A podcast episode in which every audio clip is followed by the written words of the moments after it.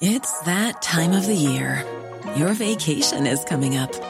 You can already hear the beach waves, feel the warm breeze, relax, and think about work. You really, really want it all to work out while you're away. Monday.com gives you and the team that peace of mind. When all work is on one platform and everyone's in sync, things just flow wherever you are. Tap the banner to go to Monday.com.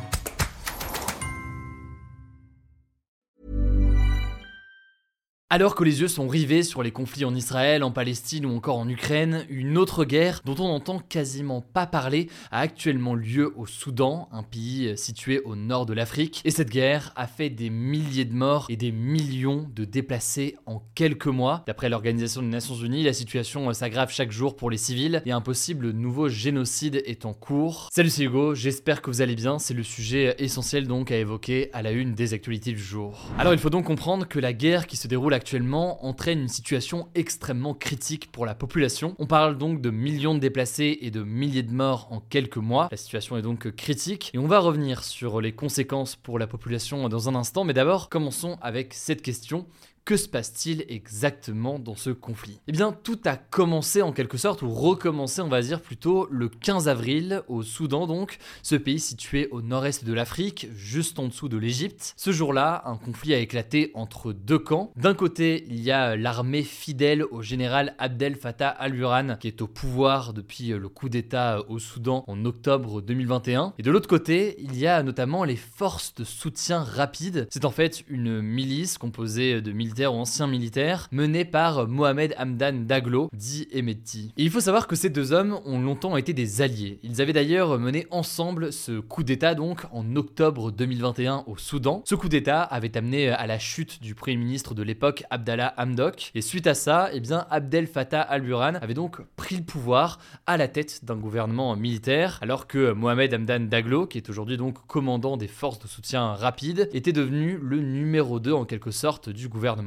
Mais le 15 avril, donc, des miliciens de ces forces de soutien rapide ont attaqué Abdel Fattah al-Burhan dans l'objectif de prendre le pouvoir à leur tour. C'est donc une guerre du numéro 2 en quelque sorte contre le numéro 1 du gouvernement. Et si je vous en parle aujourd'hui, c'est parce que les forces de soutien rapide ont récemment pris le contrôle de plusieurs bases militaires au Darfour. Le Darfour, c'est donc une région située à l'ouest du pays et où la situation est extrêmement tendue en ce moment. Selon les informations du chef de la diplomatie américain Anthony Blinken, une attaque imminente et de grande ampleur de la part donc des forces de soutien rapide pourrait avoir lieu dans cette région. Cette attaque, je cite, exposerait des civils, y compris des centaines de milliers de personnes déplacées à un danger extrême, les civils étant euh, d'ailleurs les premières victimes de ce conflit. Mais alors justement, près de six mois après le début de ce conflit, quel est le bilan humain de cette guerre au Soudan? Eh bien, euh, selon l'agence de l'ONU chargée de la coordination humanitaire, la situation s'aggrave chaque jour pour les civils au Soudan. Concrètement, d'après l'ONU, le conflit a déjà fait plus de 9000 morts en 6 mois, et ce chiffre est probablement euh, sous-estimé. Par ailleurs, la guerre a détruit énormément d'infrastructures,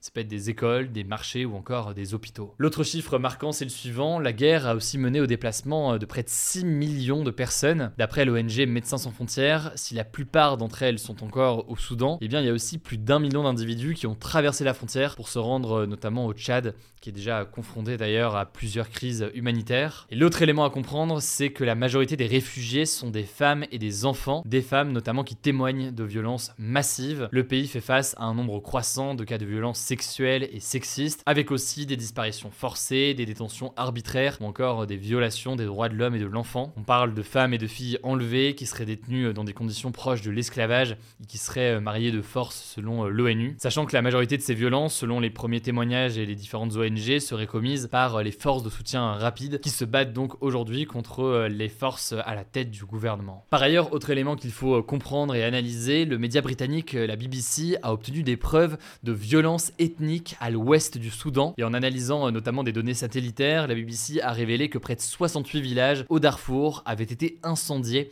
par des milices armées depuis le début de cette guerre. De son côté, l'ONU parle d'un risque croissant de génocide dans le pays, sachant que face à cela, la Cour pénale internationale a ouvert en juillet dernier une enquête pour crimes de guerre dans la région du Darfour. Bon, a à noter que c'est euh, malheureusement une triste répétition euh, d'événements, puisqu'il y a 20 ans, en 2003, des centaines de milliers de personnes avaient été tuées au Darfour lors de combats entre des groupes rebelles et le gouvernement soudanais de l'époque qui avait soutenu des milices paramilitaires. Mais alors, comment est-ce que tout ça pourrait euh, évoluer? Eh bien, euh, fin octobre, des pourparlers, donc des négociations, ont repris entre les deux camps à Jeddah. Ça s'est passé donc en Arabie Saoudite euh, sous la supervision des États-Unis et de l'Arabie Saoudite. Il y a deux objectifs acheminer de l'aide humanitaire, alors que plus de 25 millions de Soudanais, soit plus de la moitié de la population, ont besoin d'une aide humanitaire pour survivre, selon plusieurs agences humanitaires. Le deuxième objectif, c'est d'établir des cessez-le-feu, mais aucun des deux camps aujourd'hui ne semble prêt à faire des concessions. Bref, la situation reste extrêmement tendu. Ça me semblait essentiel de vous en parler euh, dès aujourd'hui. On continue évidemment en parallèle à suivre la situation, que ce soit au Proche-Orient ou encore en Ukraine. Je vous laisse avec Blanche pour les actualités en bref et je reviens juste après. Merci Hugo et salut tout le monde. On commence avec cette actu. Emmanuel Macron a organisé ce jeudi à l'Elysée une conférence humanitaire internationale pour tenter de débloquer de l'aide vers la bande de Gaza, en présence notamment du Premier ministre de l'autorité palestinienne ou encore d'une délégation de l'Égypte. Déjà pour la première fois, le président français a déclaré qu'il fallait, je cite, œuvrer à un cessez-le-feu alors que cela fait plus d'un mois que le territoire palestinien de Gaza subit les bombardements de l'armée israélienne. Jusqu'ici, Emmanuel Macron parlait de trêve humanitaire plutôt que de cessez-le-feu. Il a également déclaré que le gouvernement israélien avait, je cite, une éminente responsabilité de respecter le droit et protéger les civils, tout en répétant qu'Israël avait le droit de se défendre et le devoir de protéger les siens. Deuxième chose, Emmanuel Macron a annoncé que la France allait porter son aide à Gaza à 100 millions d'euros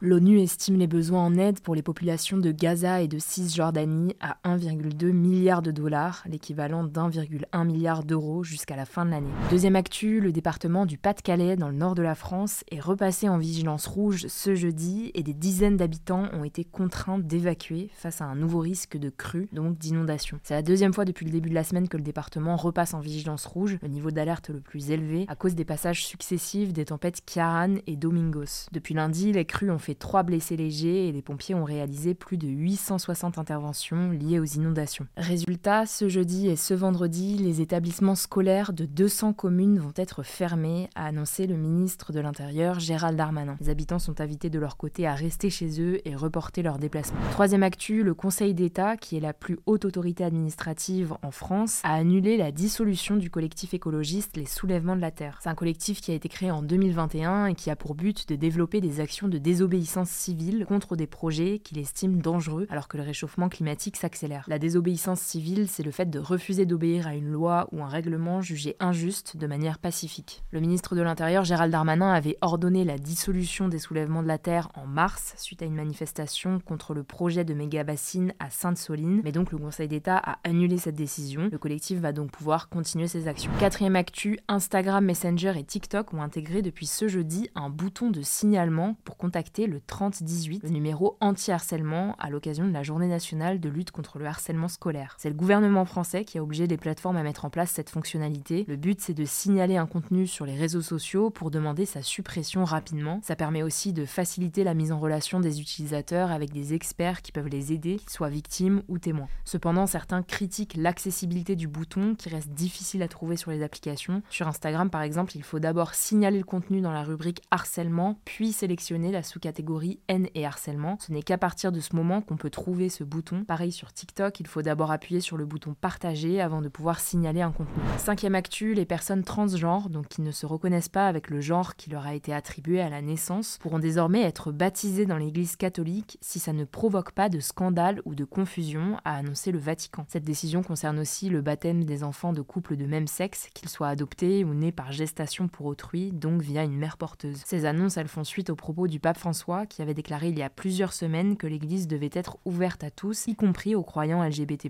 Cependant, il a indiqué qu'il considérait que l'homosexualité était, je cite, un péché comme l'est tout acte sexuel en dehors du mariage. Dernière actu, à Hollywood, les acteurs ont mis fin à leur grève de 118 jours ce mercredi après avoir trouvé un accord avec les studios. Concrètement, les acteurs ont obtenu une nouvelle convention collective de 3 ans. Cet accord comprend notamment une revalorisation importante des salaires, la création d'un système de primes pour les acteurs qui jouent dans des séries ou des films succès diffusé sur les plateformes de streaming ou encore une protection concernant l'utilisation de l'intelligence artificielle. Voilà, c'est la fin de ce résumé de l'actualité du jour. Évidemment, pensez à vous abonner pour ne pas rater le suivant, quelle que soit d'ailleurs l'application que vous utilisez euh, pour m'écouter. Rendez-vous aussi sur YouTube YouTube ou encore sur Instagram pour d'autres contenus d'actualité exclusifs. Vous le savez, le nom des comptes, c'est Hugo Décrypte. Écoutez, je crois que j'ai tout dit. Prenez soin de vous et on se dit à très vite. Mom deserves the best, and there's no better place to shop for Mother's Day than Whole Foods Market. They're your destination for unbeatable savings, from premium gifts to show-stopping flowers and irresistible desserts. Start by saving 33% with Prime on all body care and candles. Then get a 15-stem bunch of tulips for just $9.99 each with Prime. Round out Mom's menu with festive rosé, irresistible berry chantilly cake, and more special treats. Come celebrate Mother's Day at Whole Foods Market.